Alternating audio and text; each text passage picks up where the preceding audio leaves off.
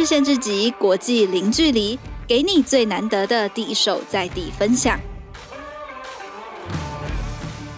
欢迎收听这礼拜的换日线之集，我是换日线社群主任赖冠颖。那很高兴大家放完年假之后都回来了，也很高兴这礼拜你有记得收听我们的节目。那不知道大家在收假的时候有没有很难收心，觉得天哪，又要回到工作职场了？那这礼拜呢，我们连线香港，是我们换日线的专栏作者梁佩嘉 Rebecca。那她在换日线的专栏呢，已经分享过多篇关于职场上的经历故事。我们今天就要亲自邀请她到节目上来和我们分享，她怎么以年纪轻轻的角色就担任当时香港和东南亚地区的区域总监。以及到现在，他已经成立了艺人公司。我们欢迎佩嘉 Rebecca。Hello，Hello，大家好，我是 Rebecca，很高兴今天可以用有台湾腔的中文，不是有香港腔的中文，讲错了的中文去跟大家分享。新年快乐！对，没错，佩嘉是我们香港人，所以我们今天真的是很道地的连线香港哦。那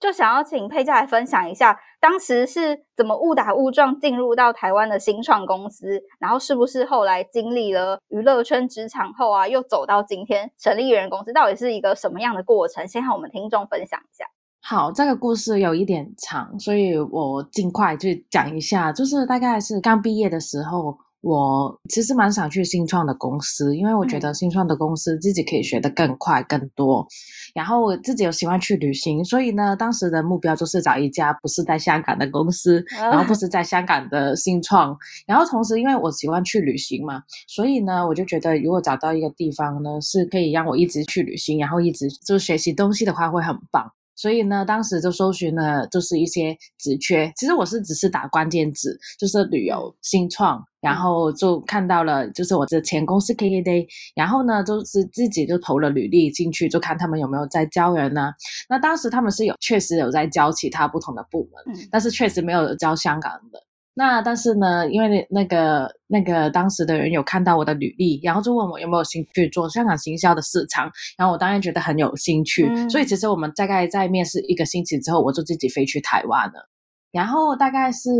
呃待了一年多吧，我觉得那个时候就是从零开始，就是学习去了解，就是这个行业是怎么做，然后同时就是把这个品牌带到香港去。嗯，那大概一年之后呢，我们就去了，都是公司的成长也很快嘛，所以呢，当时我就要负责就是东南亚市场的拓展。就是慢慢就会开，可能是泰国、越南，然后还有就是菲律宾、新加坡不同的东南亚国家，所以其实也是蛮符合我一开始的期待，就是啊，我可以一直去旅行。然后我还记得那个时候，我单纯是一个月最厉害的时候，应该是飞了二十三次吧，一个月疯狂的经历。然后那 那个时候有一段有一段时间，你还会在想。就是你起来的时候，到底你现在是身在哪个城市？我那个时候真的常常在饭店的起来，就想说，哦，这里是哪里？你还是需要一点时间去回个城来这样子。那但是我觉得其实这是一个蛮好的经历。那大概在 KKday 在三年多之后呢，呃，我觉得就是差不多是时候要看看不同的行业，然后同时就想说，嗯、因为就觉得就是在一个。地方就是很久了，所以就想说要挑战新的东西，然后再让自己可以看多一点。嗯，那个时候呢，我跟我的 partner 也是 KKday 的伙伴。然后他就是跟我们一起，我们在讨论很多，因为呃，二零一八年的、二零一九年的时候，其实大家都在讲 AI 嘛。但是呢，我就开始就研究到底 AI 是会对啊人的工作是好的还是坏的？因为很多的讨论嘛，就是有一些有人说啊，AI 可能会取代人类，我就很就是在想到底人类之后要做什么这种工作。然后有一个 term 叫做 future unemployment，所以我就一直在想，不管是年轻人还是或是一些。啊、呃，中年的人也在到底他们之后的工作是什么？所以呢，反而是想去一个人的产业去看看。所以呢，也是为什么我就去了娱乐圈那边，就看整个人的产业到底是怎么发生。嗯，那当时其实我觉得是一个蛮好的机会。然后我们当时转职的时候有想到三个点是要符合我们的。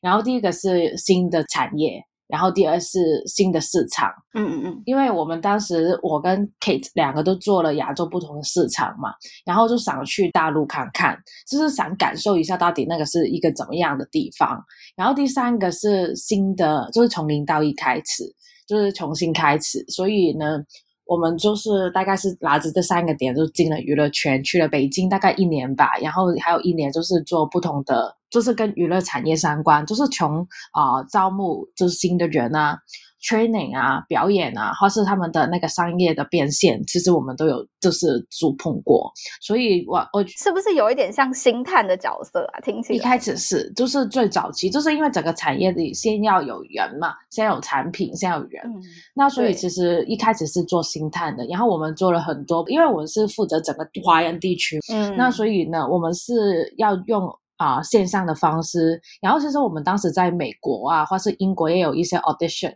去把一些华人招来，就是做一个，就是把一些有潜质的潜能的人去看，找找进来这样子。嗯嗯嗯。那我觉得那个时候我们也就是 audition 的时候也看了蛮多不同的啊人，蛮有趣的这个经验。但是之后你就会看，就是人的潜力是怎么样啊，然后他们的变。可以怎么变现啊？或是不说是变现，就是先说他怎么变成是一个，就是你可以怎么看到他的潜力，然后到他去啊台上表演，到到他之后有什么商业的可能性。嗯、然后我们就是专门在娱乐圈。就是做了大概两年吧，然后我跟 Kate 就觉得，嗯，好像差不多时间，因为已经疫情了嘛，就觉得啊，好像疫情反正都世界都停了，不如就做一些新的东西，嗯、然后就是我们自己搭出来创业，就是我觉得是两年前已经想做，但是现在是一个蛮好的 timing。因为觉得自己累积了一些经验，然后现在不做，以后可能会后悔的一些事情，嗯、所以就决定了我们要成立自己的公司。嗯、所以我们的公司大概有两个大的部分，一个是怎么去用科技去帮助创作者，或是啊创作者去啊可以啊 manage 他们自己的 business。因为呢，创作者本身他们就是现场创作，不一定是现场商业的东西，嗯、所以呢，我们是有一个工具，是希望我们的工具可以帮到他们。比方说处理那些啊 invoice 啊单据啊客户的资料啊，这些其实都是啊一些工具可以帮助他们的。然后另外一个部分就是我们也是累积不同的艺人公司的人才。那就是什么是艺人公司呢？就是现在其实很多的 freelancers，因为大家都其实比较喜欢。啊、呃，因为我觉得疫情也有很大的影响，之后就是大家其实发现可以 work from home，或是一个人其实可以做很多不一样的事情，嗯、就是你不需要再用一个 job title 去定义你自己。所以呢，我们就是有一个 anywhere，就是累积了不同的人才库，然后他们就是可能有啊、呃、designer，他们可能是有 developer，有 content creators。然后也有就是嗯，digital marketer，他们就是一群啊、就是自己在做 freelance 的人，然后就是因为他们的乐器而工作的人，然后我们会有 event 啊，networking 啊，然后还有一些啊、内容啊，就是给他们的，所以大部分大概就是两个主要主线是我们现在在做的。是从前面听到现在，知道佩佳经过了新创公司，然后也到了北京面对人，然后到现在佩佳自己成立的公司，其实。到这里呢，想要跟听众分享一下，其实佩佳现在非常年轻，对不对？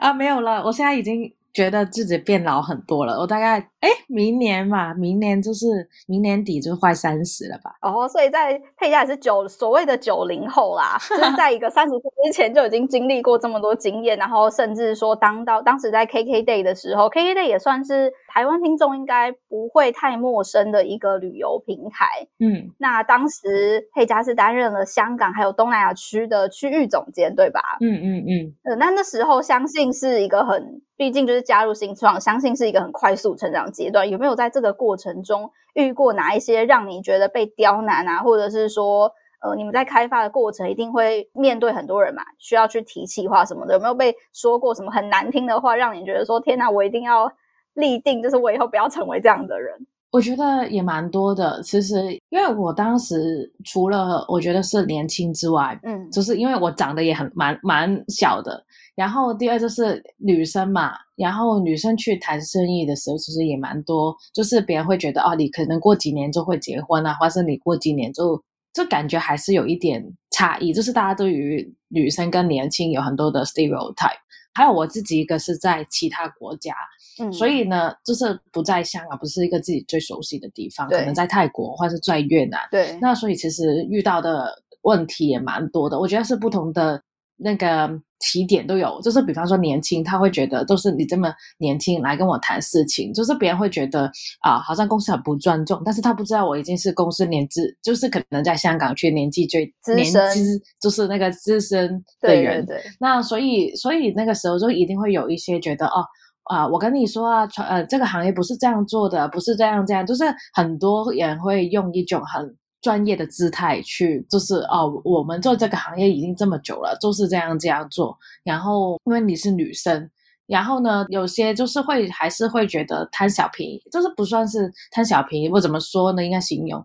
就是还是因为你是女生，然后还有一些就是你可能会遇到的 harassment，嗯，就是那种骚扰啊，或是觉得。怎么，这个开个玩笑，玩笑也没关系啊，这种。然后我觉得这种都是也是你会很不舒服的。对，我还蛮记得有一些会觉得哦，就是很多人会觉得女生年轻，你可以做到啊一定程度，一定是背后有什么什么的那一种。然后我觉得还就说就是一定有什么关系啊，嗯、就是靠关系啊这种。然后这些我觉得是比较难听的吧。嗯、然后让自己也心里面的感受也。就是我明明不是这样子，就是我已经就是比别人都这么努力，为什么还会有人别人这样说？但是自己后来应该发觉是，你永远都控制不了别人在想什么或是说什么，嗯、只有你做好自己就 OK 了，算是应该是这样吧。然后我觉得还有蛮多是大家很喜欢 focus 你是几岁，就是你到哪里都是别人都会问你几岁，用年纪，所以这个也是一个。呃，用年纪来判断你的专业程度。对对对对，但是我我就跟他说，其实我大学开始创业了，所以其实工作经验加起来其实也 OK 啦，这样子。嗯嗯。只是你还是，当然一开始你还是会心里面不好受。但是呢，后来就自己就是要培养一些幽默感吧，对，然后就是先就是自娱吧，然后你自己嘲笑自己的话，就比较事情其实比较简单一点。然后我觉得是一种，也是一种心态吧，因为你自己都已经可以拿来说笑的话，就是你用一种很轻松的态度去对待的话，他们就不敢做怎么样。对啊，就是把他们，他们可能就是想要有点。想要开玩笑一下，然后如果说你能够接招，然后化解这个尴尬的话，其实后续就是让你想要执行的事情可以更顺畅。对，确实是。那当时你在担任香港东南亚区域总监的这个过程啊，除了你们的 KPI 目标冲刺，然后还有像佩佳前面说的，从零开始学习管理，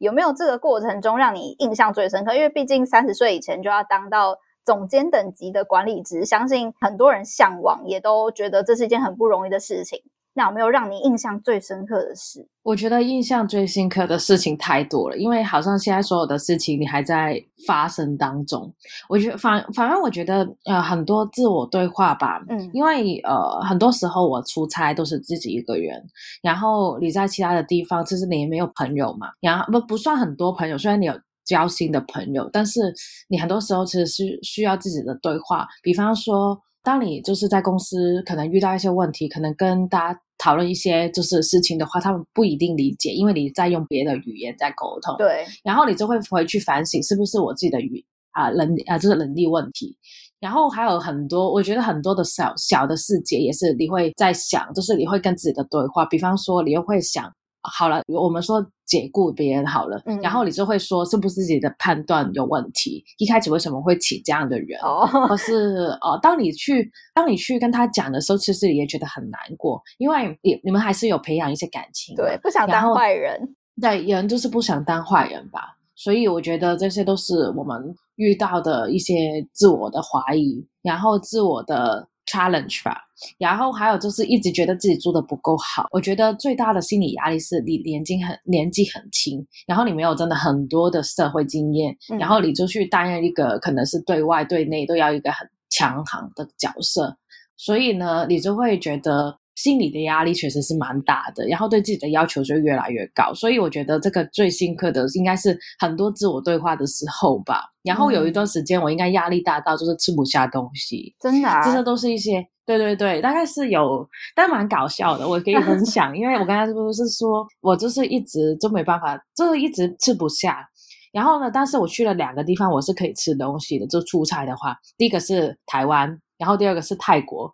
我就不知道为什么去了那边，我就胃口大开，什么都可以一直吃，哦、就是我自己也觉得不理解是为什么。但是我觉得这个也是蛮一个蛮新科的一个经验吧。嗯嗯嗯，那当是不，是那时候那边的东西特别开胃啊？可能 有机会是，可能是是。那后来你跟这位被从你手中被解雇的人有顺利的完成这项任务吗？嗯、我觉得要。这种通常都会顺利完成啊，反正你在过程之中，就是我们还是要想，就是你用一个怎么的态度去讲。然后我心里面还是会觉得你是为了他好才请他离开，因为我那时候因为一开始不懂嘛，所以呢还是看很多书。然后其中一句很打动到我的话，就是就是你选择了这样，就是因为他不适合。其实这个没有对跟错的关系，只是不适合嘛。嗯就像男女分手一样，就是不适合就要分开。然后你其实是为了他好，或是也是为了公司好，你才做这个决定。对，所以你已经衡量了，就是你可以选做的事情，你可以选择的事情，那已经是是对整个整个结果来看是最好的选择。所以你用一个这样的态度去跟他们讲的时候。可能会比较好一点，那当然他们也可能会讨厌你，但是这个你也不能控制了。嗯嗯嗯，了解。好，我们到这里先休息一下。前面我们听完佩嘉这么多奋斗的故事，我们待会来听听看他有没有其他面对的过程。好，那我们先休息一下，马上回来。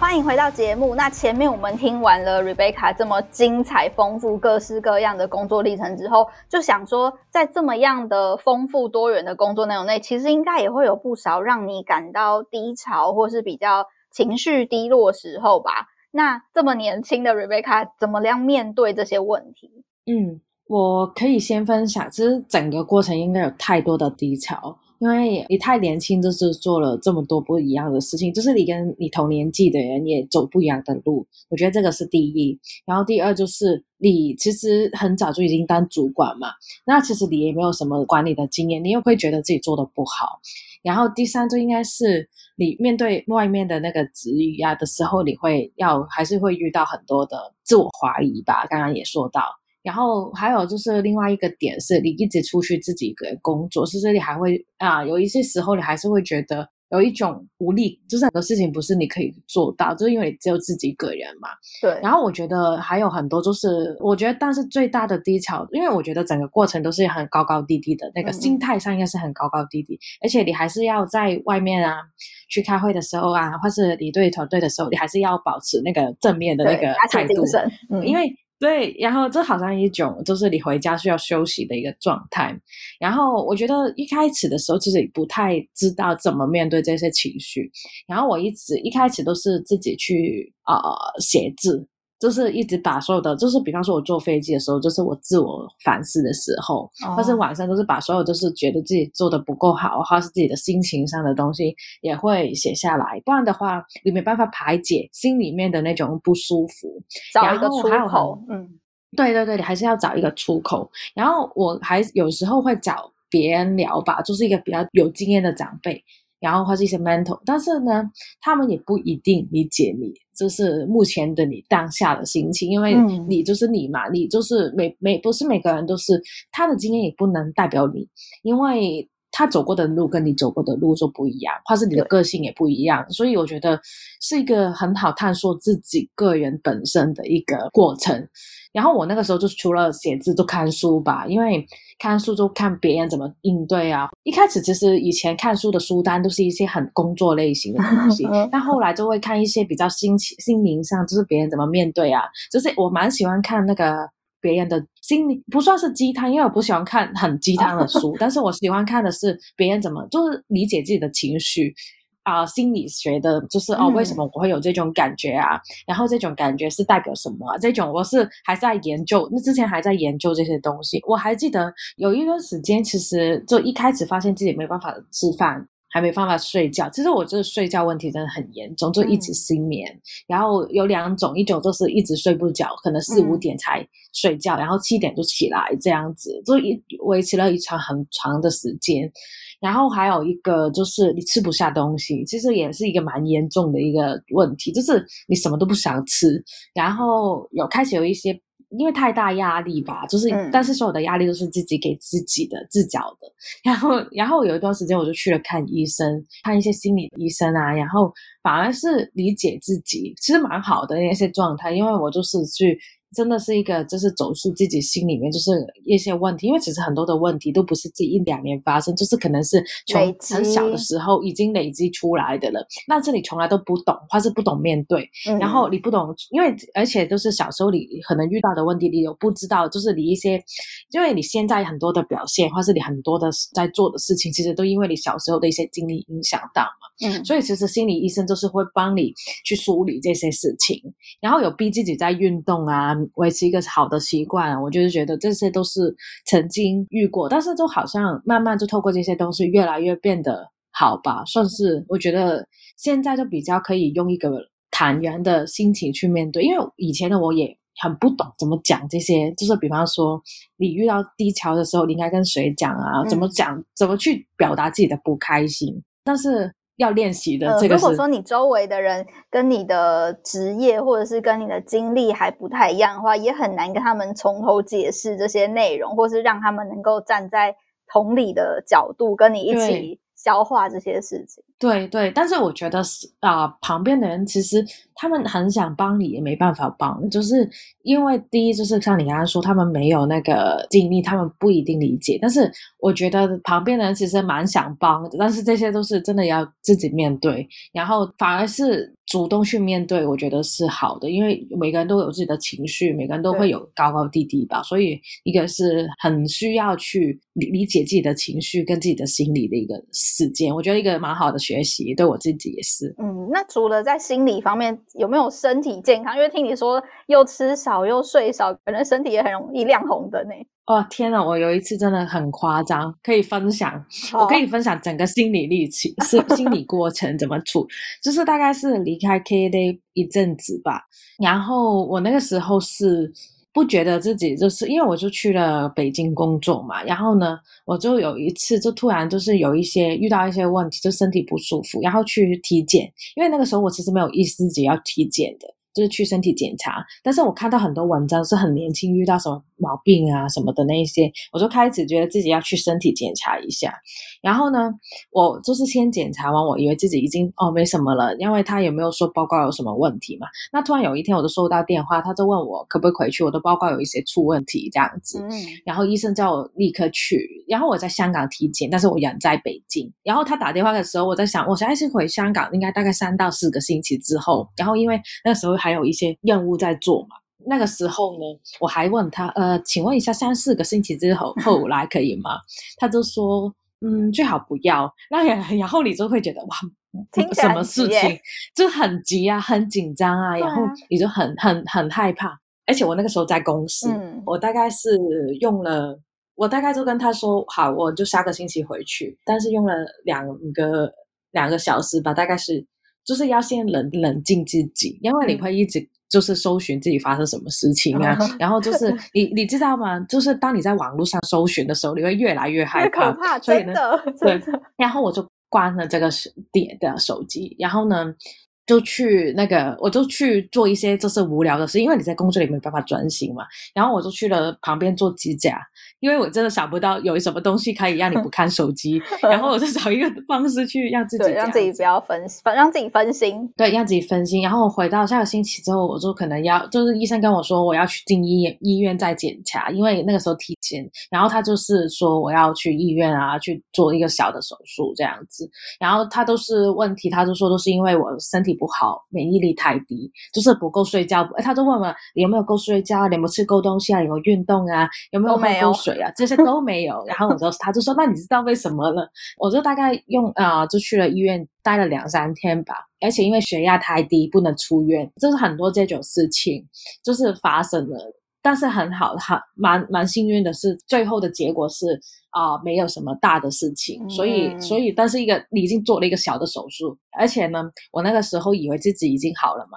就是做完手术之后，大概又休息了一天，我就觉得，嗯，我应该好了吧，这样子，我就订机票回去北京，因为还是呢有一些工作。然后，哇，这个真的是天啊，我真的是很后悔这个事情，因为呢，我到了北京两三天之后，我就发现我做手术的那个伤口。就是爆破了，就一直流血，啊、然后是完全是你在北京你都不敢不知道要不要去医生啊什么的，那个真的是一个很好的警告，就是跟自己说你不能太拼，然后就是定时要体检，然后还要就 是真的要那个时候我真的是很认真在做运动，然后很认真的吃饭，逼自己吃饭，然后就是一直是这样子，然后我就觉得嗯。现在会就是在很累的时候，还是会提醒自己不要这么拼吧，因为就是很不想这么快死掉，还有很多事还没没做，所以也是一个很好对自己的警。因为我觉得我是一个，我觉得你看我做完手术还不怕，还隔一天就回去北京，我就觉得是疯掉了。然后，但是那个那样子的话，也是一个很好的警醒吧，算是对自己。所以就是在还有趁年轻的时候，让自己吓一下，这样子开始就会对自己的。知道说工作上不可以太拼啊，或者是该休息的时候一定要记得休息。对，就是不能这么这么这么拼吧。然后我觉得现在反而是因为遇到这些事情，不管是心理压力或身体上的问题之后呢，你现在就是没有以前那么一直冲一直跑的那种感觉，就是以现在就会比较冷静一点，然后 也没有那种自我责怪这么多。就觉得是是一个蛮好的对自己的改变，已经走经历了那些之后，就变出了一个新的自己了。是，哎，对。那如果说像之前在旅游圈，然后后来到了娱乐圈，其实想象上这两个圈子的差异很大，哎，嗯，会不会有一些过程中有一些文化冲击啊，或者是一些矛盾，或者一些文化的不同？就佩佳的观察，太多了。我可以，我可以说三个方向吧。第一是，呃，你从旅游到娱乐，就已经是一个很不一样的，因为你人是有很多情绪的。你旅游商品就是一个很快乐的商品，但是你做人的东西，他们要就是人就是一个一要一直表达，或是他不能不管是唱歌啊，他的那个情绪，就是拍电影啊那些，其实他是需要很多的情绪的经营。然后以前是不太懂情绪到底是什么，因为旅游就是一件很开心的事情嘛，所以你现在面对。就是之后在娱娱乐圈面对的人，你就发现哦，原来人可以有这么这么多方面，然后这么多情绪啊，然后不同的感受啊，就是我觉得对于人的感受其实深了很多。然后理解这个行业的时候，你会用真的要用心理去感受这个行业的那种情绪变化。我觉得是也是蛮不一样，因为你就旅游就是一个很开心啊，你就出去啊，就是不会遇到这种这么多。我不能说这些是负能量，因为它都是情绪的一种。但是你当你遇到就是这种不同的情绪的话，你到底要怎么 handle 啊？怎么处理啊？你不是，我觉得这个对我们的工作内容其实有蛮大的改变。然后我们也不能是不像啊、我们以前做旅游，你可以很多公司啊，或是很多。可以算出来的东西，因为以前可能你你可以算得出哦，你卖多少的商品赚多少钱，你用怎么的方式可以算的它的 CPC KPI，就很很很简单，就是这不是不是说只简单，就是你有一种公式，但是人这个行业是没有一个公式的，我觉得对人来讲是一个不可变的因素太多了，不能控制的因素太多，但是我觉得在学会就是 enjoy 的时候，就是。你不能控制所有的事情，不如就好好享受那个过程就好了。嗯，这个是一个我觉得不管是演出的还是周末后的，也是会遇到的事情。因为我们以前做旅游，就是你一定会知道哦，多少人出这个团啊，然后多少人进去入场，这是你很简单的一个数学。但是舆论没有办法用数学算的话，不如就你就好好的 enjoy 那个过程。然后第二种就应该是新创跟大公司吧。因为新创就是你随便乱跑，但是大公司就是一定有自己的框架，然后还有很多不同的部门啊，然后你你的做，因为你特别是在大的公司做新的事情，一定影响到一些人的一一些人的利益，你遇到的职场的问题一定多了很多。但是我觉得是对我来讲是一个很好的体验，就是你在这个年纪看到哦，原来可以有这么多的不同的大家为了利益的那种。算是什么说呢？商业利益的那种冲突啊，嗯、然后那种就是在职场上可能在大公司会遇到的事情，就是有看过，觉得哦也 OK，反正你就是也不要在那边。